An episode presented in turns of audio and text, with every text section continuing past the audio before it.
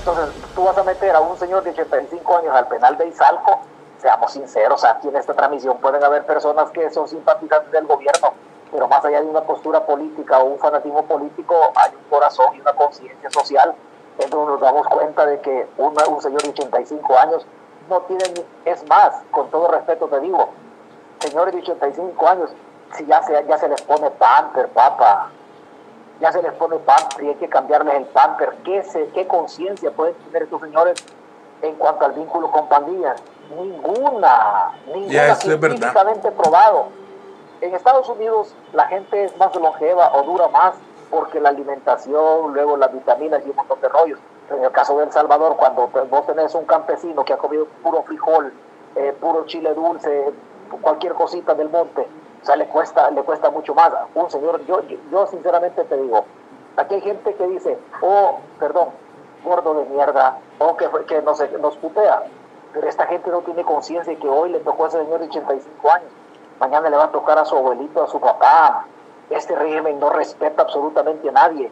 Ha matado jóvenes trompetistas, ha matado a payasos, ha matado a campesinos, ha matado a panaderos, ha matado a madrigazas. Hoy mata a un campesino de 85 años, un señor perdónenme señores que me escuchan, o ustedes están demasiado fanatizados e idiotizados por la mentira del gobierno, o definitivamente hemos perdido nosotros la compasión por aquel que está más morido. Si vos salvaguardar la vida de un niño de año y medio, dos años, así pasa con un señor de 85 años. Es una salvajada, es una salvajada que esta dictadura está cometiendo en contra de, los seres humanos. Si a los viejitos ya los mató el coronavirus y hoy lo está terminando de matar este dictador, chiquillo. Sí. El problema es que, mira, ve, te voy a decir qué es lo que sucede. Yo porque vos sabés que yo estuve, eh, realmente pues yo, yo realmente conocí muy de cerca las focas. Fundé este partido acá en Los Ángeles.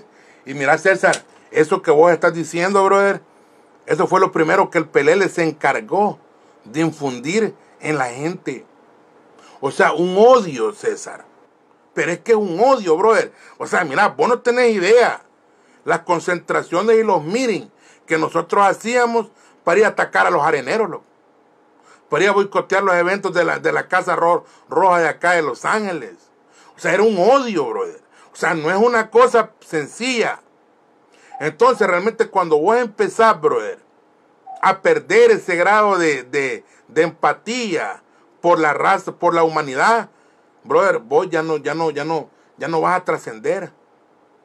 O sea, realmente esta gente, César, mira, en El Salvador han perdido el grado de conciencia humana. Allá, bro, ya la gente ya no le importa, César.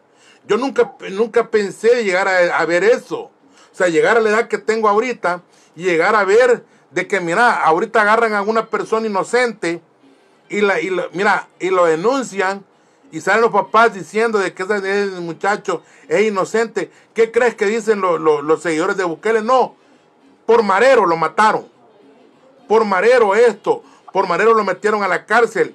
Ya no hay conciencia, brother.